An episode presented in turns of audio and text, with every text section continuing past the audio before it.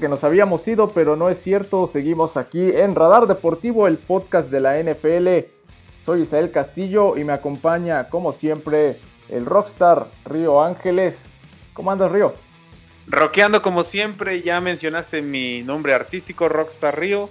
Eso lo pueden checar en mis redes sociales a futuro. Pues te diría que bien, te diría que bien, pero sería mentirte porque ha estado lloviendo horrible, por eso retrasamos nuestro programa. Llovieron lágrimas de los fans de Denver, de los fans de Colts, de los fans de este hermoso deporte, porque el partido que vimos el jueves fue abominable, una verdadera aberración, como diría un fanático del cine. En efecto es defensa, ¿no? Porque jugaron las defensas, pero no, bastante terrible y eso nos da muchos temas para hablar. Tenemos mucha información de la NFL, aparte de los resultados y análisis de los partidos. Así es que vamos a darle, Isa, porque hay poco tiempo y hay mucho de qué hablar.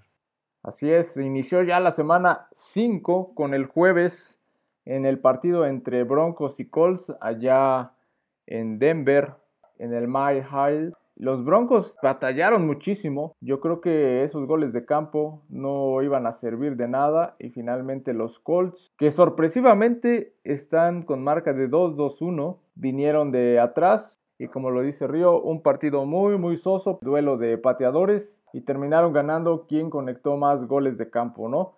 Yo creo que iniciamos la semana como adormilados, pero hay partidos que son prometedores, así que vámonos de una vez con la semana 5 restante, no sin antes analizar un poco de lo que pasó en la semana número 4, que también fueron partidos vibrantes que nos dejaron.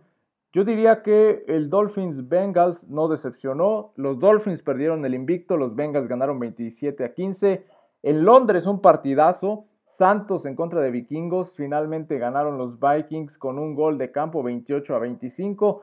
Se iban a ir a tiempo extra solamente porque el pateador de los Santos falló su patada, pegó primero en el poste, después en el travesaño y terminó por salirse. Así que los juegos en Londres se ponen interesantes. Las Águilas de Filadelfia estuvieron cerca de perder su invicto. Los Jaguares de Jacksonville les iban pegando 14 a 0 al inicio del partido, pero vinieron desde atrás y se recuperaron para terminar ganando 29 a 21. Es el único equipo invicto de la NFL y son líderes de su división. Los Ravens dejaron ir una ventaja importante ante los Bills de Buffalo que se recuperaron y terminaron ganando el partido 23 a 20. Parece que Harvard no entiende que debe de tomar las oportunidades con puntos y no jugársela. Lástima que ese partido se le fue a los pajarracos. Los Raiders por fin tuvieron su primer triunfo en la NFL 32 a 23. Le ganaron a los Broncos que les decimos van en caída libre. Los Packers sufrieron, sufrieron contra Nueva Inglaterra, tuvieron que remontar, pero al final ganaron 27 a 24, con todo y que los Patriots estaban jugando con su tercer coreback. ¿Algo que quieras comentar sobre los resultados previos?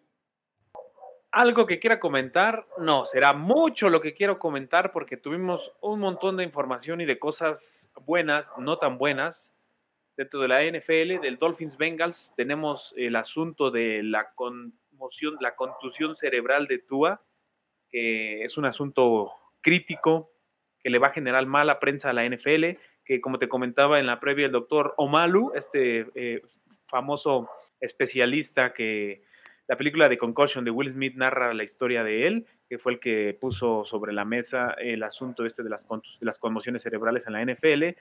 Eh, dijo, lanzó en su Twitter el comunicado, dijo, Tua, por favor, retírate por tu bien, lo cual es algo complicado para todos. Finalmente Tua estaba teniendo un buen año y vienen estas cosas, la NFL tendrá que trabajar en ello. Dudo mucho que Tua se retire, pero sí pone nuevamente el, el tema, el dedo sobre la llaga. Recordemos que en la semana Antonio Brown volvió a dar otro de sus shows, ¿no? Exponiéndose en una piscina y haciendo ahí una especie de, de ridículo, como dijo Shannon Sharp en una de sus entrevistas pero ahí tenemos el asunto de la conmoción, no sabemos hasta qué punto sea lo que está pasando con él. Es algo que la NFL tiene que trabajar mejor, porque si no va a seguir siendo tema y un tema muy controvertido. Esperamos que Tua se recupere, no va a jugar contra los Jets. Eh, los Bengals parece que han mejorado, han, han recompuesto el camino, van por buena senda, volvieron a ganar. Y los Dolphins, pues sabemos que esa victoria contra los Bills le costó probablemente más de lo que esperaban con lesiones y con cansancio, pero creo que les irá bien. Ambos equipos se ven bien y se ven que van recuperándose. Ahora viajemos hasta Inglaterra, el, Viking Saints, lo de los pateadores, increíble, ¿no? Que hemos conseguido, la NFL ha conseguido hacer creer a los británicos que Kirk Cousins contra Andy Dalton es un juego de élite. Lo hicieron muy bien los dos, muy bien, partido entretenido para el público, muchos eh, fans de los Vikings y pues ahí siguen los Vikings siendo fuertes, los Saints decepcionando, les falta todavía mucho que trabajar, sigue sin aparecer el Thomas, sigue sin Michael Thomas, sigue sin aparecer Alvin Camara, no, varias cosillas por ahí que trabajar. Se ven bien, pero no para el récord que tienen. Ahora, eh, Browns contra Falcons, nuevamente los Browns vuelven a hablar, a hablar mal. Elfie, Elfie, Brownie de Elfie, el Brownie el elfo, su, su nueva mascota, volvió a ver a su equipo perder esta vez contra unos Falcons que son entre buenos y entre malos, porque han tenido con qué, con qué competir. Le han competido a los Rams, ¿no? Le compitieron a, Carolina.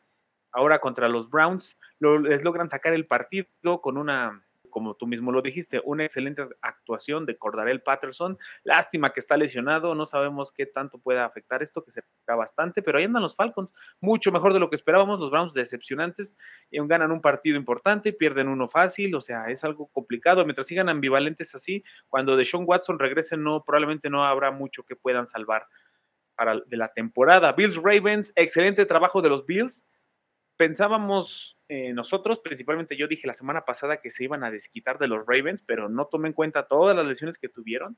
Y al contrario, fue un partido heroico, ¿no? Empezaron perdiendo, los Ravens tomaron una ventaja de 20 puntos eh, rápida, pero los Bills remontaron, como debe de ser, lograron ahora sí demostrar que son, que son una aplanadora, pero no solamente una aplanadora cuando tiene gasolina, sino una aplanadora cuando todo el camino está, está lloviznando y está enlodado fueron de atrás adelante, para adelante y ganaron con ese gol de campo. Muchos dicen el asunto de Harbaugh, de que volvió a dejar ir los puntos por quererse ver, poner, por querer verse goloso, querer verse agresivo. Y bueno, ahí están las consecuencias. Cuatro partidos seguidos de Ravens perdiendo en casa, según había visto, incluidos desde la temporada pasada. No les ha ido bien en casa.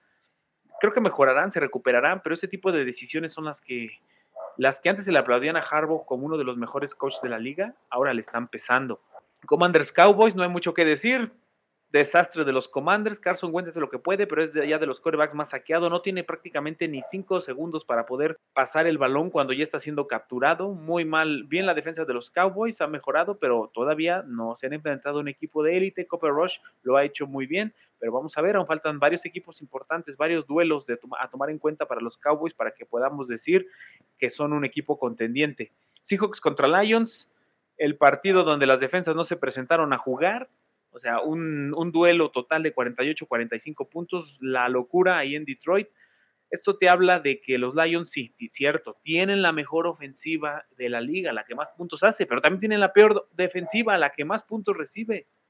No puede ser un equipo tan 50-50. Eso ya se vio con los Chargers cuando tenían su mejor época, con, con Philip Rivers, con Antonio Gates, con Antonio Cromarty, con LT y no calificaban a playoffs. Esto le está pasando a estos Lions que prometen mucho, pero tienen errores garrafales y no pueden seguir así porque ya van 1-3 y se, se, hunden en su división cuando teníamos mucha esperanza. Ahí depende ahora sí de que ya no tanto del ánimo, ya no tanto de tener valor, sino de echarle un poco de coco, un poco de cerebro, vengan, coordinadores defensivos, venga, coordinador de safeties, coordinador de defensive backs, hagan algo, hagan algo para ayudar a este equipo que tiene a Jared Goff como un coreback del top de la liga. Imagínate qué tiempos estamos viviendo de que Jared Goff pasó de ser ese niño rico mimado que vivía en Los Ángeles a ser un trabajador de cuello azul en Detroit. Me agrada por él, muy bien, muy bien por él.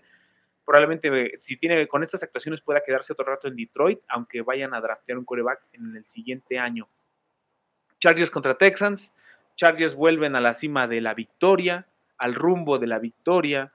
No se vieron tan espectaculares como esperábamos. Sigue, sigue siendo un equipo que deja mucho a deber. Ganaron por apenas 10 puntos a un equipo malo, al peor equipo de la liga para mí.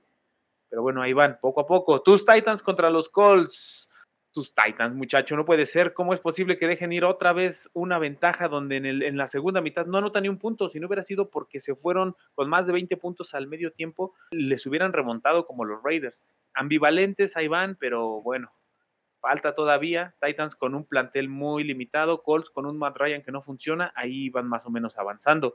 Bears contra Giants, Bears otra decepción total. Sé que tú lo tenías como uno de tus mejores equipos, pero resultó que no. Tiene muchos problemas. Justin Fields no parece ser la solución. No sabemos qué hacer. Ya está hay rumores de que en los mock drafts del próximo año van a ir por un coreback los Bears, lo cual se me hace tristísimo, la verdad, pero pues no hay otra forma de poder ver este asunto.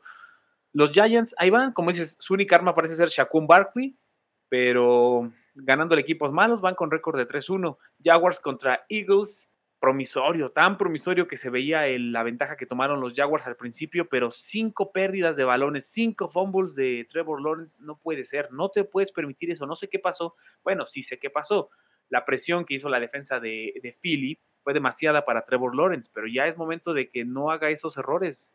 Eran un, equipo, un equipo contendiente y ahora de que lo demuestren porque se vienen todavía juegos más difíciles. Ahora, el momento que todos estaban esperando, ta ta ta ta, ta ta ta ta, Jets contra Steelers, así es, los Steelers perdieron un partido increíble, increíble en que se considera que cuando juegas contra los Jets es un cheque al blanco, es un cheque al portador, un cheque en blanco, pero no fue así. Pero no importa eso, no importa la derrota.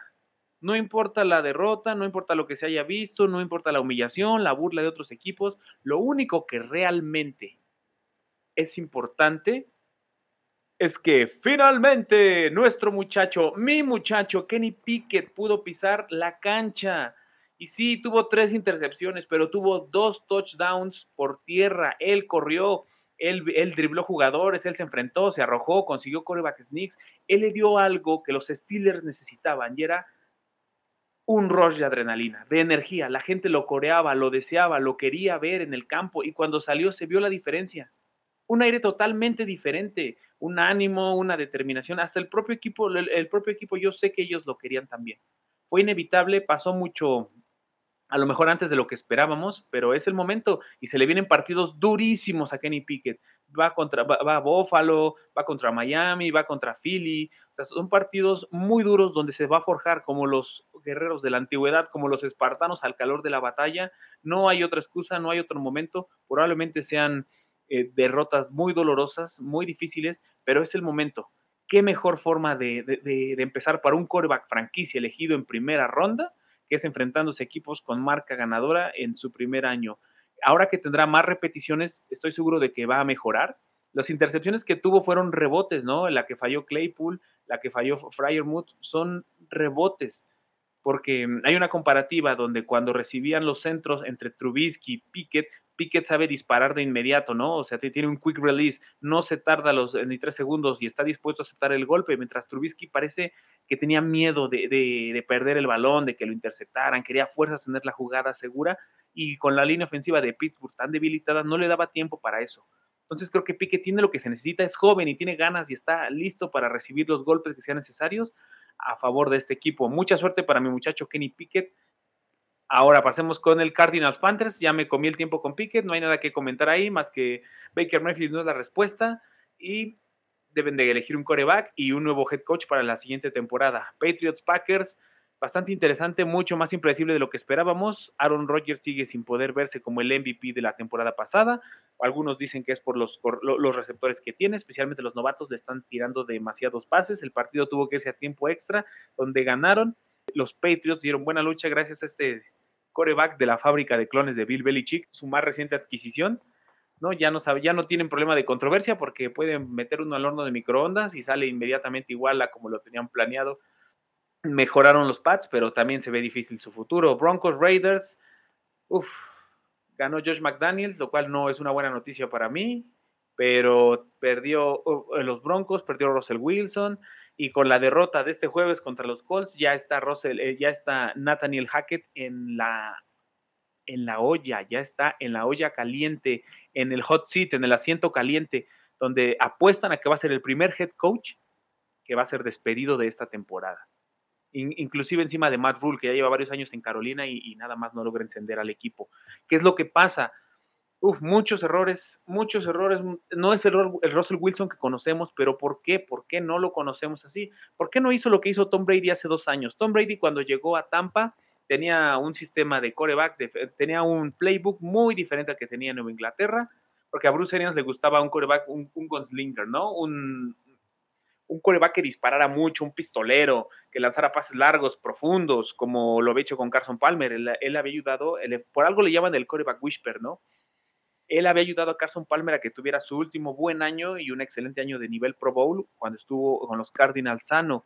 Ahora quería repetir lo mismo y lo intentó con, este, con Jamin Winston en, en Tampa, que también era un pistolero. Digo, el, el hombre 30-30 era ruleta rusa.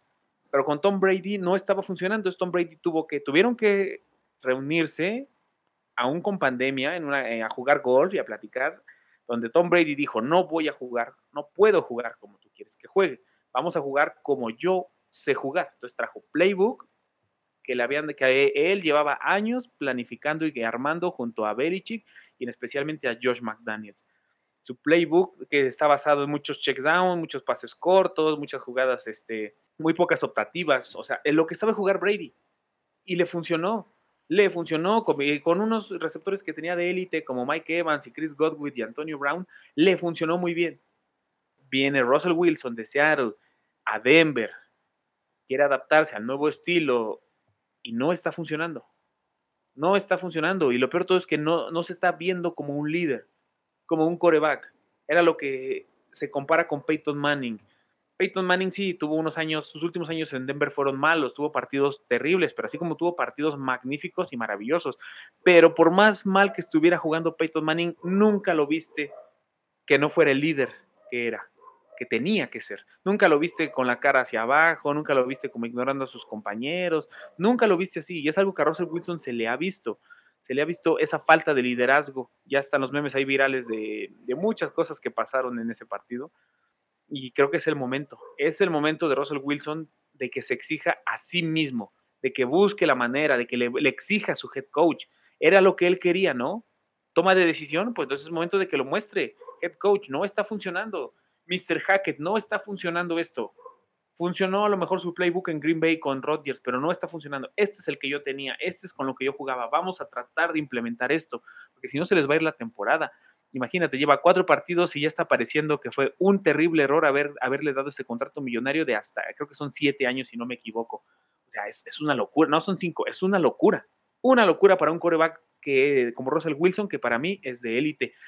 Es el mejor coreback que ha tenido Seattle en su franquicia, en su historia, solo por encima de Matthew Hasselbeck es algo, es un coreback de élite y es el momento de que lo muestre, porque ya hasta sus propios fans de, los Seahawks les parece mejor que lo hayan cambiado por Gino Smith, ¿no? ¿Qué nivel está pasando? Ahora terminemos con el Chiefs, digo, vamos al siguiente partido, Chiefs Buccaneers, Patrick Mahomes contra Tom Brady, duelo número 523, no, no es cierto, no han tenido tantos, han, han sido pocos y volvió a pasar lo que siempre ha pasado en temporada regular, un duelo de muchas anotaciones, donde ahora los Chiefs sí se vieron imponentes, me sorprende que equipos como Tampa, que se, caracteriza por su buena defensa, haya tenido, haya permitido tantos puntos, pero ahí está, Tom Brady se ha visto mal. Tom Brady se ha visto muy, muy mal. No es el Tom Brady que, que conocemos, probablemente por los asuntos extracancha que esté enfrentando pero eso no es culpa de nadie, no es culpa del equipo, tiene que ponerse las pilas, porque si no, como dicen los memes, parece que Tom Brady se va a dar cuenta de que sacrificó a su familia solo para llegar y perder en la primera ronda del torneo. Ahora, para terminar, Rams contra Niners, puf, doloroso. Doloroso y triste ver a un equipo de Rams, a los campeones tan frustrados. Tenía mucho tiempo que no los veía. No los veíamos así desde la primera semana contra los Bills. ¿Qué te puedo decir? Volvió a ganarle por todas Kyle Shanahan a Sean McVay, pero la defensa, la defensa se aprovechó de todos los huecos y parchaduras que tiene la línea ofensiva de los Rams, que no pueden aprovechar, que no pueden seguir así. No, no han parchado bien, no han podido mejorar eso y ese va a ser su punto débil. Van contra los Cowboys y los Cowboys tienen un pass rush muy, muy fuerte. Matthew Stafford va a encontrarse nuevamente bajo presiones de los quarterbacks con más sacks y no es tan joven o tan rápido para que pueda estarse escapando siempre. Él es un, él es, un, un, pocket passer, un jugador que tiene que estar bien plantado para lanzar el pase y tienes que darle su tiempo para que pueda pasar. Pues ese es mi análisis por el momento. Regreso contigo al estudio para que sigamos con las demás noticias. Perfecto, pues ahí tenemos el análisis de Río. La verdad es que son partidos que nos dejan varias cosas, sobre todo lo que comentó acerca de Tua Tagovailoa. No es algo que nos guste, pero la verdad es que está pasando. Y bueno, vámonos mejor con ya la semana 5. Ya les comentamos el resultado que abrió esta semana. Tenemos ya los partidos del domingo y del lunes por la noche, obviamente. Iniciamos con el Green Bay contra New York Giants, un partido que va a ser muy atractivo, sobre todo por cómo viene Nueva York. Quizá con la esperanza de poder hacer algo contra los empacadores.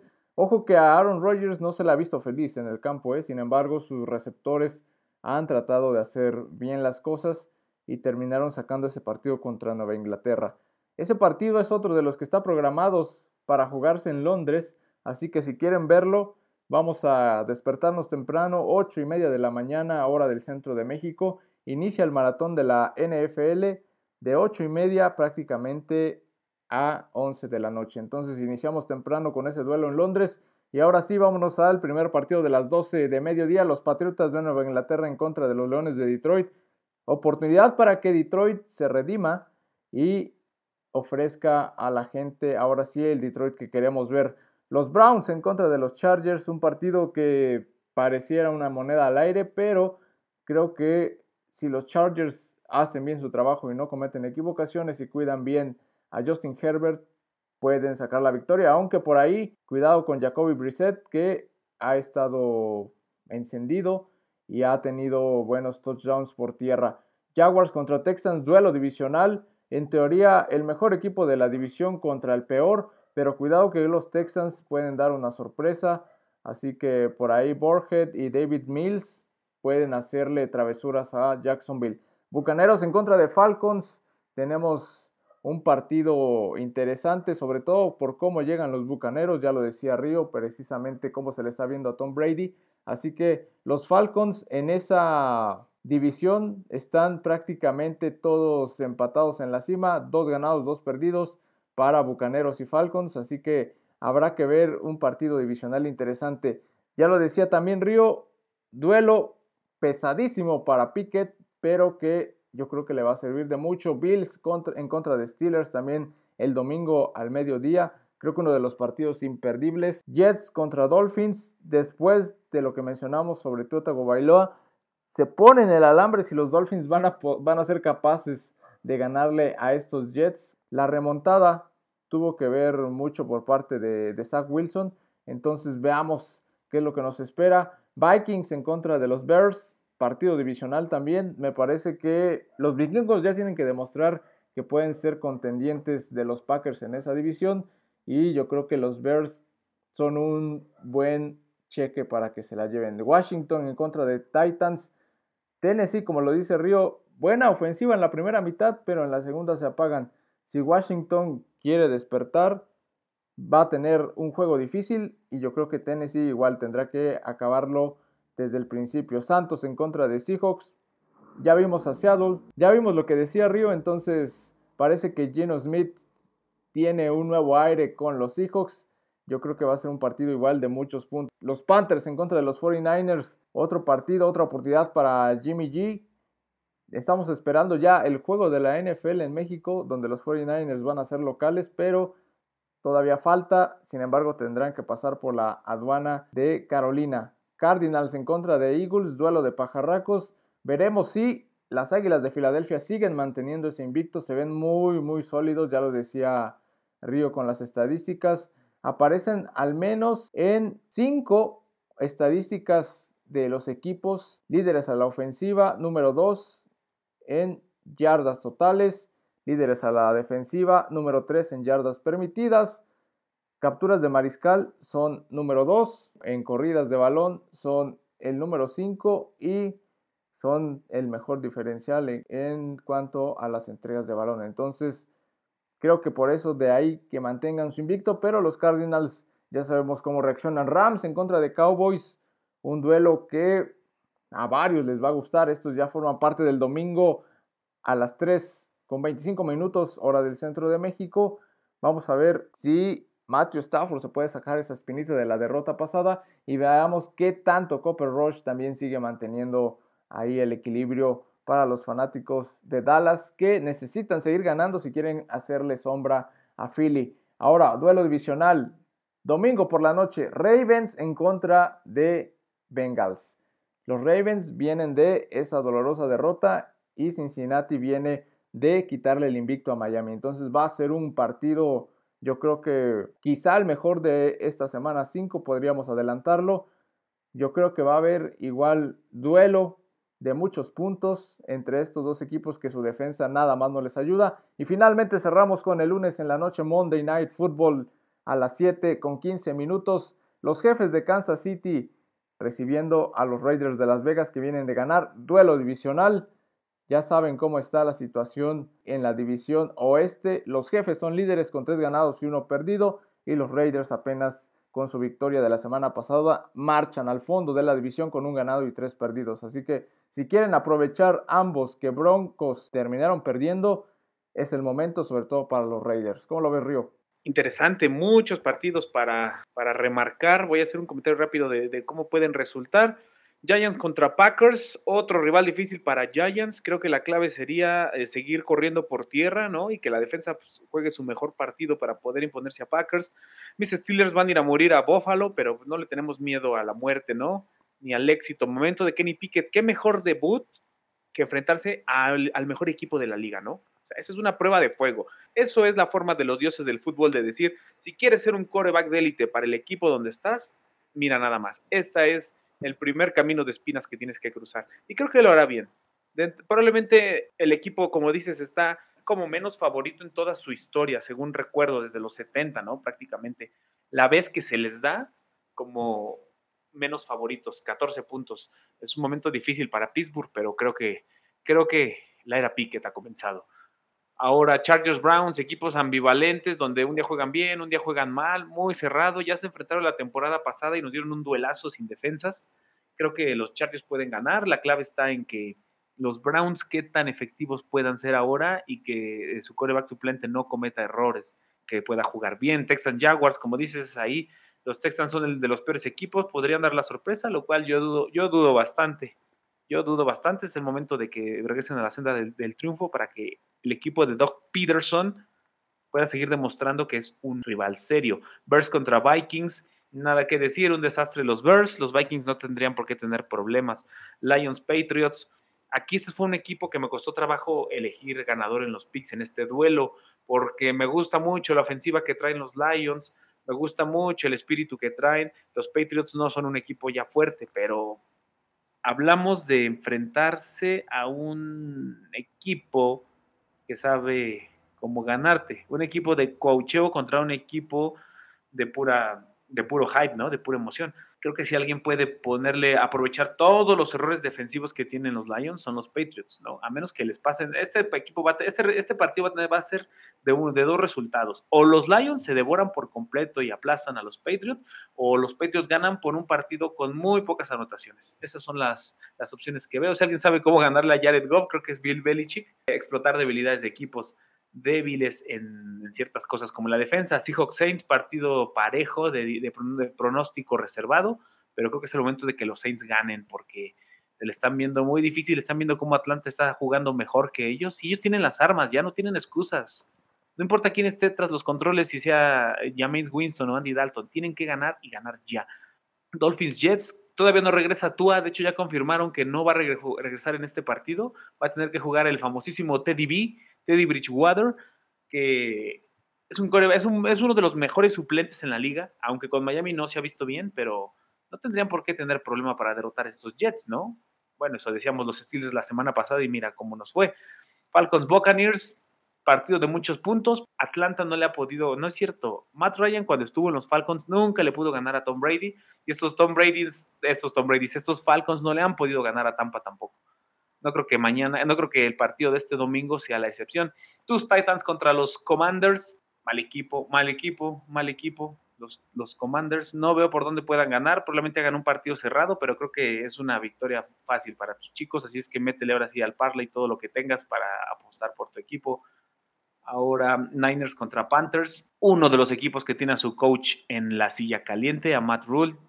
Por más que digas, tengo a DJ Moore, tengo a Christian McCaffrey, los Panthers no se ve por dónde puedan mejorar. Los Niners vienen muy bien. Su ofensiva no es tan buena como en otros años, pero la defensa sigue siendo excelente creo que ahí se será la diferencia. Eagles Cardinals. Los Cardinals cuando quieren juegan bien, cuando no lo quieren no lo hacen. Los Eagles van como favoritos.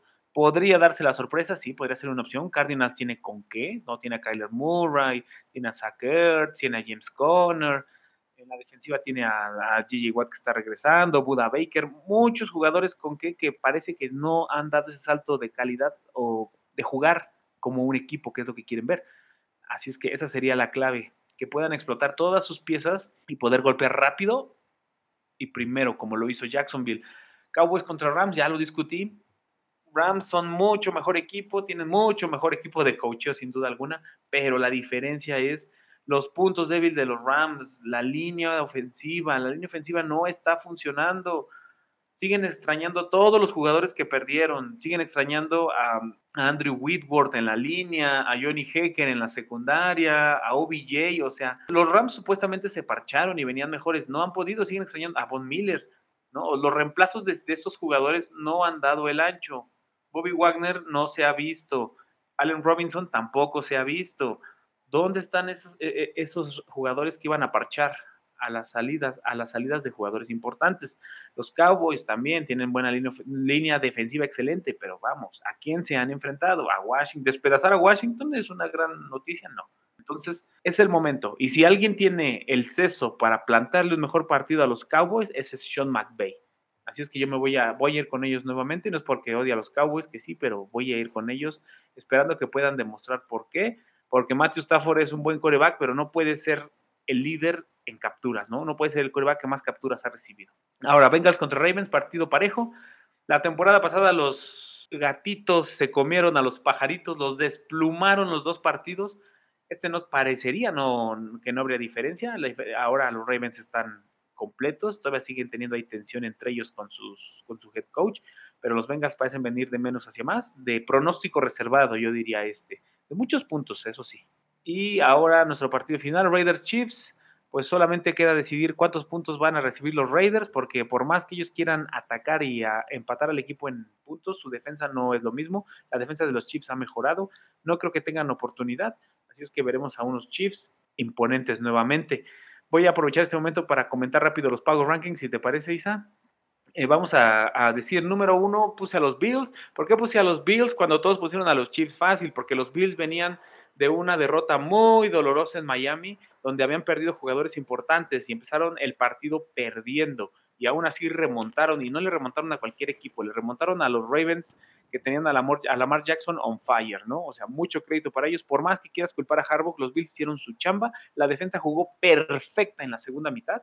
Eso les bastó para remontar, por eso para mí siguen siendo el mejor equipo. Número dos, ya puse a los Chiefs, para los que los tienen en uno, ahí se la llevan van muy bien, por buen camino después de esa derrota con los Colts, se desquitaron así con los Bucks, número 3 a Philly, todos lo tenían en uno a Philly, que Philly aquí, que Philly allá, yo amo a Philly, pero les recuerdo, Philly no se ha enfrentado fuera de Jacksonville a un equipo importante, a los Vikings también, eh, pero eso significa que le han ganado a equipos de media tabla, pero no le han ganado a equipos que estén por encima de ellos, a verdaderos contendientes.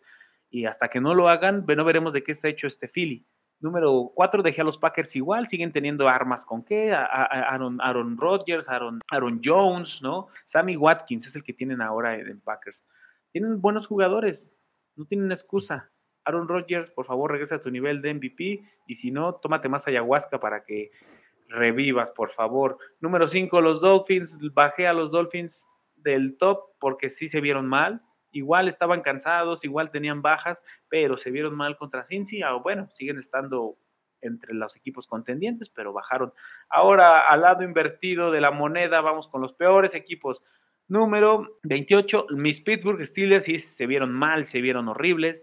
Parecía que estaban jugando con un coreback manco, con todo respeto para que nos merece a, a esta institución Mitchell Trubisky. Pésimo tanto si de por sí ya tienes un coordinador ofensivo que quiere jugar como si tuviera Tom Brady en el campo, con puros checkdowns, con puros pases al centro para pases cortos, no vas a poder hacerlo. Entonces ahí está. La única buena noticia que tuvimos es Kenny Pickett y creo que el equipo podrá mantenerse en esos lugares, ¿no? Dicen, en caso de que vayamos a quedar muy bajos en la selección, tendrán que ver a quién reclutan. Ahora, número 29, Carolina Panthers, tiene buen equipo, tiene buenos jugadores, pero tiene un mal coach, tiene un coreback regular que ya demostró que no era él la solución en Cleveland por el momento. 30. Los Commanders, los desastrosos Commanders. Carson Wentz, por más energía que le quiera poner, es uno de los también de los quarterbacks con más sacks, que menos tiempo tiene para pasar. Han sido rebasados en todos los aspectos. Eh, Washington, por más esperanza que quiera, lo veo difícil. Ron Rivers dijo en una entrevista, hago lo que puedo con lo que tengo. O sea, dijo, no esperen más porque no tengo más con qué. Vaya, difícil, difícil decisión para que tu coach te diga eso.